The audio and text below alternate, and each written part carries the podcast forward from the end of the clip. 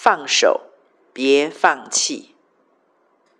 虽然一直没有回你的信，但是心中未曾或忘你的痛苦和呐喊。没有回应，是因为不知如何回，也不知能回什么。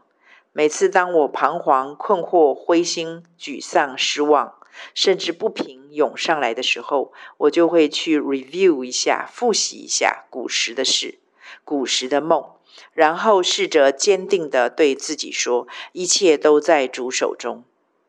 很不容易，有时候甚至很痛苦。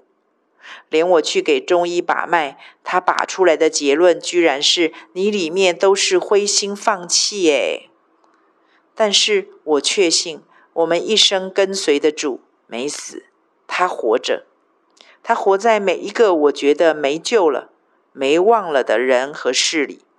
他不可能失误与失败。如果有任何看起来的可能，那一丝丝的变数就是我，我的灰心。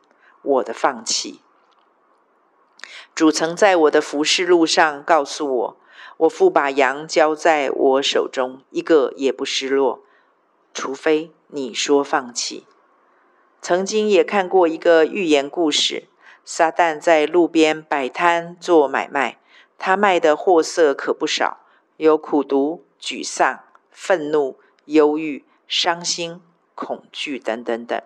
上面都还有标价呢，但是唯有一项产品被很尊贵的摆在非卖品区。有人问撒旦：“这个卖多少？”撒旦说：“它是无价的非卖品，只送不卖。”人就好奇地问：“什么样的人可以得到这个非卖品呢？”撒旦回答：“只送给那些坚决不买我其他产品的坚定基督徒。”他人软弱勾起的点点滴滴，交给耶稣，放他走。只有耶稣有评断的资格，放他走，因为我们担不起。圣灵不断提醒我，不要在别人的罪上有份，父神自会评判。让我们一起抖落身上沾染的燔祭灰，往前奔那尚未完成的天路吧。手扶着犁向后看的人，不配进神的国。并非单单因着他回头，也是因着回头，他的手就偏了，就失了准头，离了目标方向，而对不准神的国。